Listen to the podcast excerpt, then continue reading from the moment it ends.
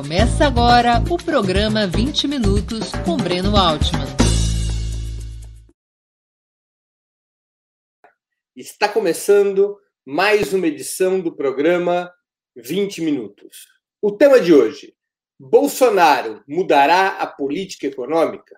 Nós vamos debater as supostas divergências que estariam havendo entre Bolsonaro e o ministro da Economia, Paulo Guedes, inclusive com a demissão de alguns dos principais assessores desse ministro. Há debate sobre de onde virão os recursos para o chamado Renda Brasil, discussão sobre plano de infraestrutura, aparentemente um conflito dentro do governo, como vem de parte da imprensa monopolista, acerca de continuar com a receita ultraliberal de Paulo Guedes ou fazer concessões a uma espécie de neodesenvolvimentismo do bloco bolsonarista. Esses serão os temas que nós vamos discutir hoje. A exposição de hoje. Bolsonaro mudará a política econômica? Essa é uma discussão que está em pauta. A grande imprensa, chamada grande imprensa, colocou essa discussão no centro dos fatos mais recentes da vida nacional. No que se apega a imprensa monopolista para fazer essa abordagem? Intenções entre Bolsonaro e os militares de um lado e Guedes do outro, a respeito de pelo menos dois programas. O chamado Renda Brasil, que é uma adaptação que Bolsonaro gostaria de fazer do Bolsa Família, e o plano de infraestrutura que está sendo comandado pelos militares.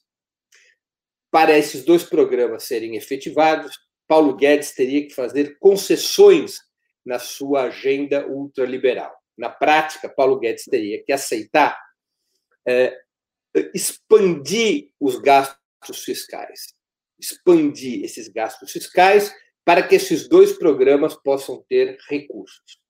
Parte da equipe de Paulo Guedes, além do próprio ministro, considera que fazer essas concessões é demolir, atrapalhar, desidratar o plano ultraliberal que Paulo Guedes sempre defendeu.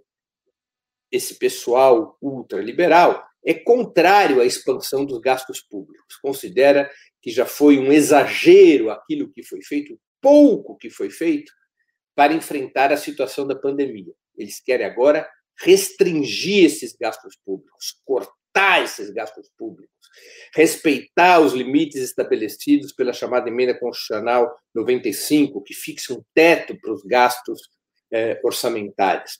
Eles querem trazer de volta o país 100% para o leito do programa neoliberal que eles sustentam. Além dessas divergências programáticas que a imprensa monopolista tem noticiado, houve também demissões da equipe de Paulo Guedes, demissões importantes.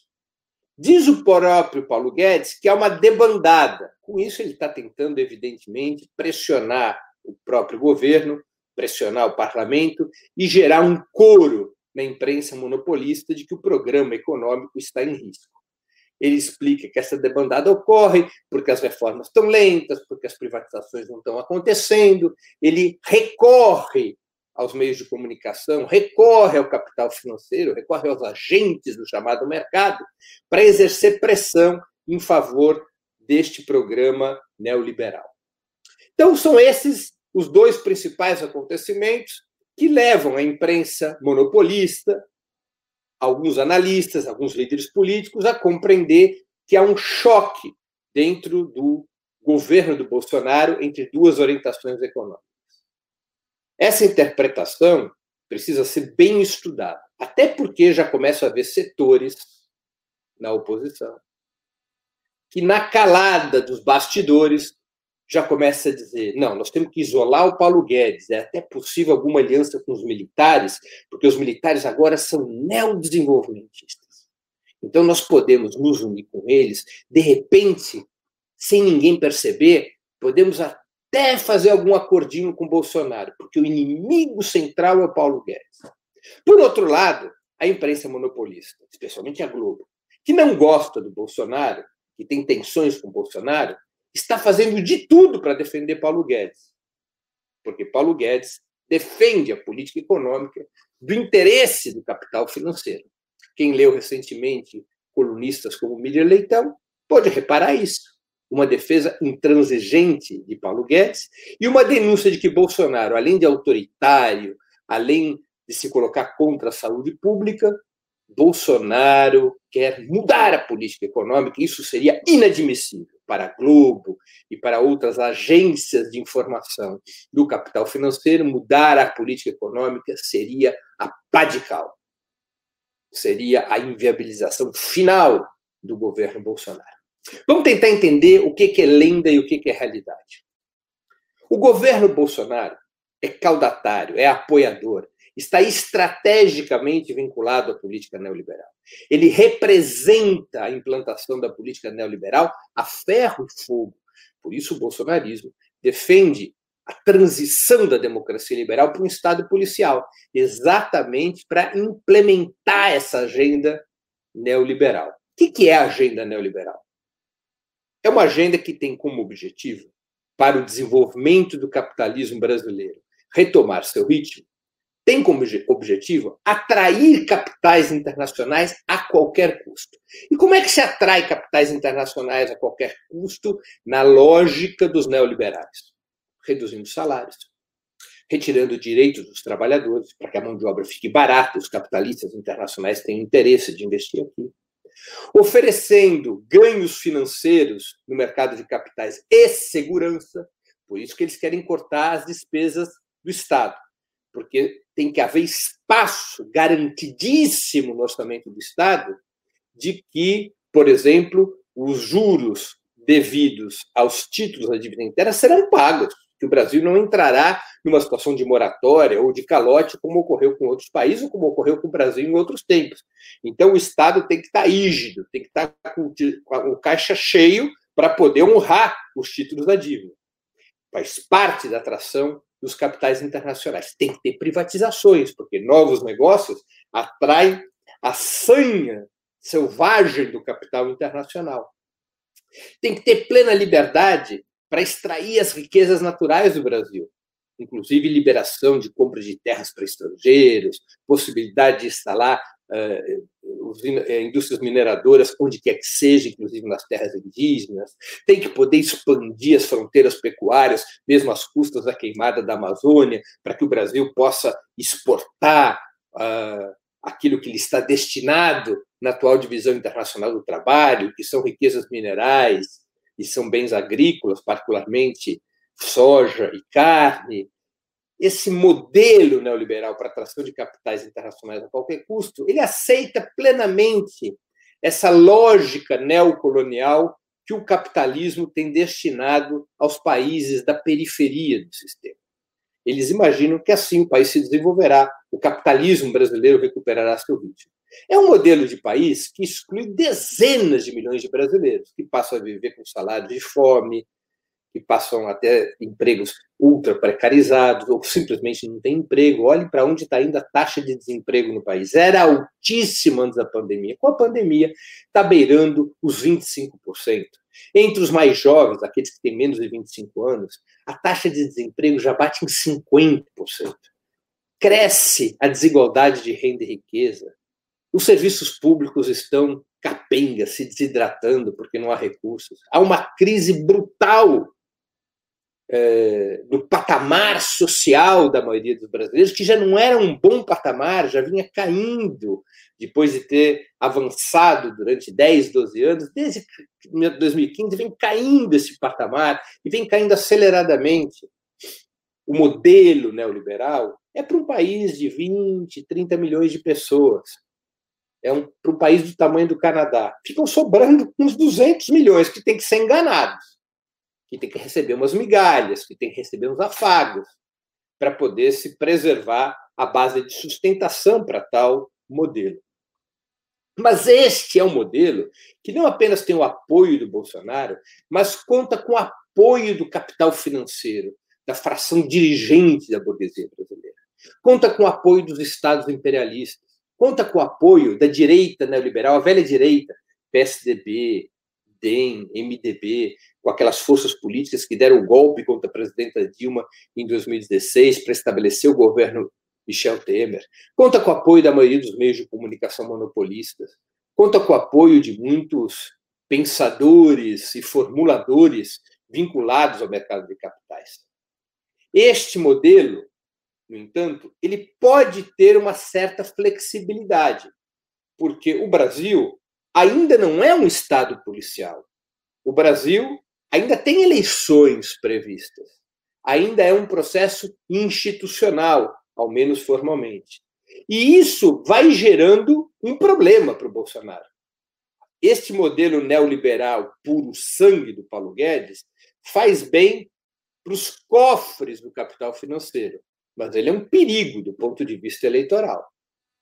E Bolsonaro vai se dando conta disso, de que ele tem que mesclar essa política neoliberal com certas iniciativas que lhe deem base eleitoral. Ele está, está acordando para isso e acordou para isso a partir dos resultados que lhe foram positivos da adoção da renda emergencial de 600 reais, contra a qual estava Paulo Guedes e o próprio Bolsonaro, que foi aprovado pelo parlamento no valor de 500 reais, que de forma oportunista Bolsonaro subiu para, para 600 reais por medida provisória e conseguiu capitalizar isso junto a certos setores sociais mais empobrecidos e menos informados.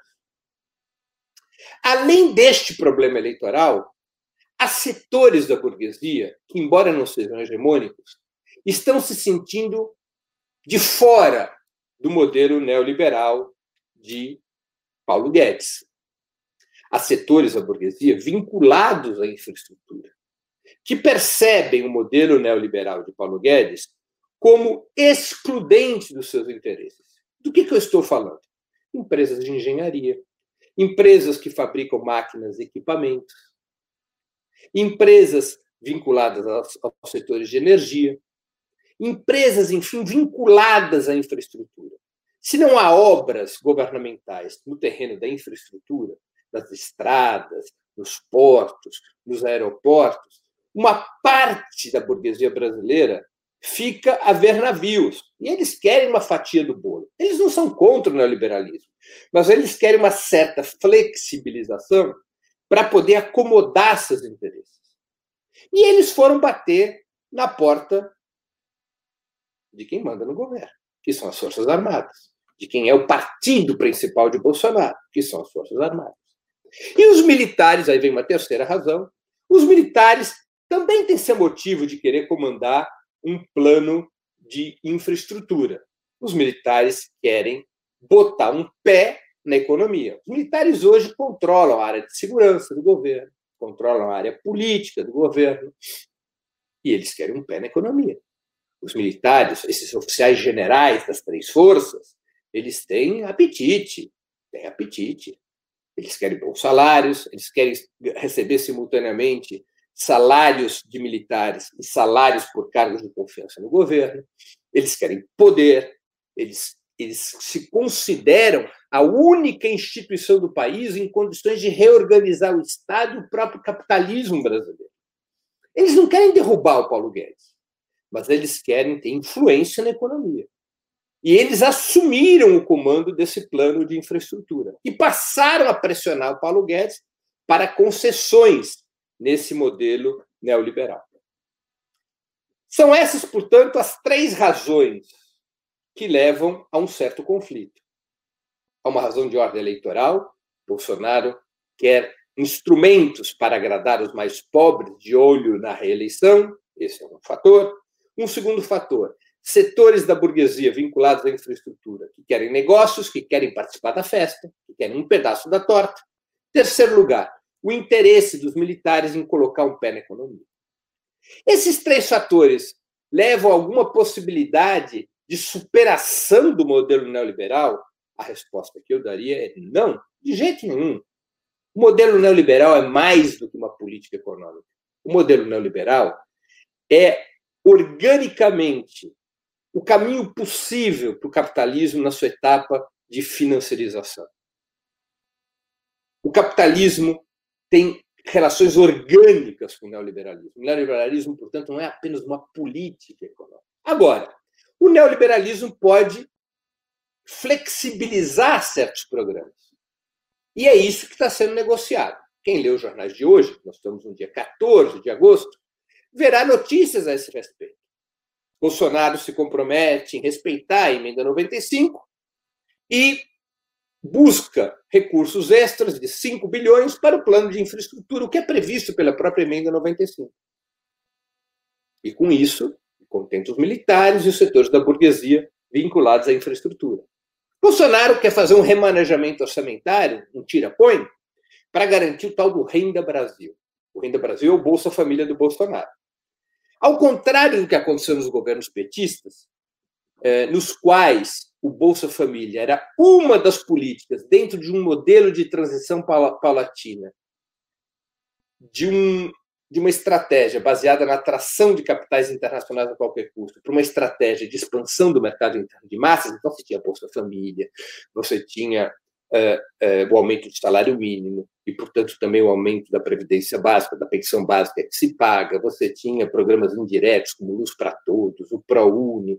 Era um conjunto de programas que buscava fortalecer o mercado interno de massas. Programas distributivos, programas uh, de redução de custos com serviços, programa de acesso às novas oportunidades. Era um conjunto de programas que visava a ampliação do mercado interno de massas e que teve bastante sucesso, ao menos no período entre 2006 e 2012. Nós tivemos uma forte expansão do mercado interno nos governos petistas e essa expansão do mercado interno, que só foi possível porque houve políticas de distribuição de renda, direta e indireta, essa expansão do mercado interno moveu a economia. Os neoliberais não acreditam nada disso. Eles querem expandir a economia a partir dessas medidas é, que aumentem a lucratividade do capital para poder atrair novos é, capitais. Dentro da política petista, o Bolsa Família era um instrumento que compunha uma estratégia. Para o Bolsonaro, o Renda Brasil é pura demagogia. O único interesse dele é utilizar essa experiência com a renda emergencial, que lhe rendeu apoios, as pesquisas estão mostrando isso.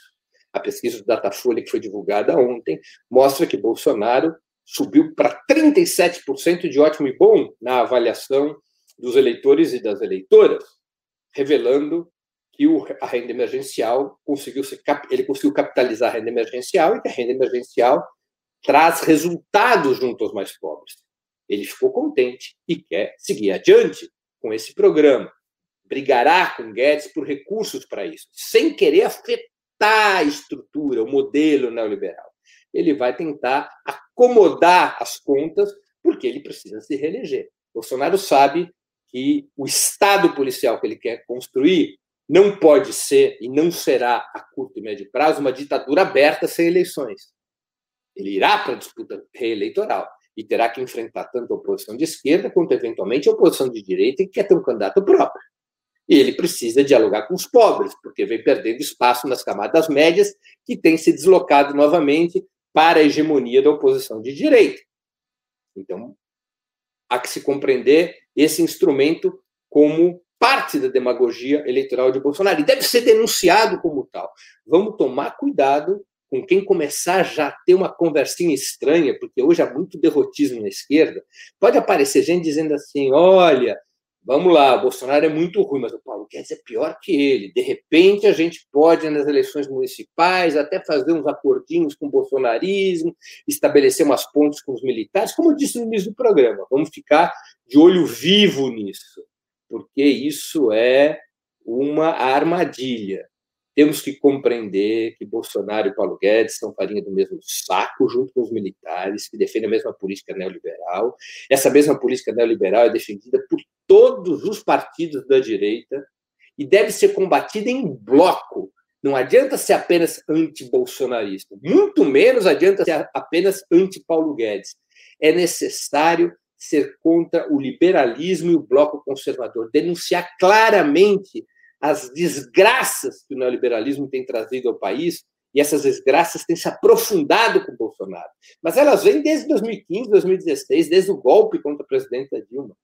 A esquerda tem que assumir uma crítica mais contundente e ampla ao neoliberalismo como um conjunto, evitar separar a luta pelas liberdades democráticas contra o Bolsonaro, da luta contra o neoliberalismo, meio que deixando de lado a luta contra o neoliberalismo por hora, para poder facilitar alianças contra o Bolsonaro. Isso é uma roubada, porque retira a esquerda da sua tarefa de denunciar, de mostrar ao povo as desgraças do projeto nacional de Bolsonaro, que é apoiado também pela oposição de direita. É necessário aprofundar a crítica ao neoliberalismo e não recuá-la para tentar compor aí uma frente contra o bolsonarismo. Temos que ter claro que o neoliberalismo é uma política estruturante do capital financeiro e não uma opção. O capital financeiro não recuará do neoliberalismo. O neoliberalismo terá que ser derrotado pelas forças populares, pelas forças da esquerda. E para derrotar o neoliberalismo, é necessário combater o Bolsonaro de um ponto de vista de esquerda combater o Bolsonaro para colocar em seu lugar um governo de esquerda, que adote um programa de ruptura contra o neoliberalismo, sem ilusões, seja na oposição de direita, que é cúmplice do neoliberalismo, muito menos com Bolsonaro, que de políticas neodesenvolvimentistas nada tem. São apenas uns acertos para satisfazer os militares, para satisfazer setores insatisfeitos da burguesia e para, demagogicamente, tentar expandir sua base eleitoral entre os pobres. Tudo deve ser dito com os pingos nos is e os traços nos t's. Termino aqui minha exposição de hoje. Para assistir novamente esse programa e a outras edições dos programas 20 Minutos, se inscreva no canal do Opera Mundi no YouTube. Curta e compartilhe nossos vídeos. Deixe seus comentários. O jornalismo de Ópera Mundi é mantido com o seu apoio. Faça uma assinatura solidária em www.operamundi.com.br. Com um pequeno valor mensal, você nos ajuda no desenvolvimento de um jornalismo independente e de qualidade. Obrigado pela audiência e até a próxima.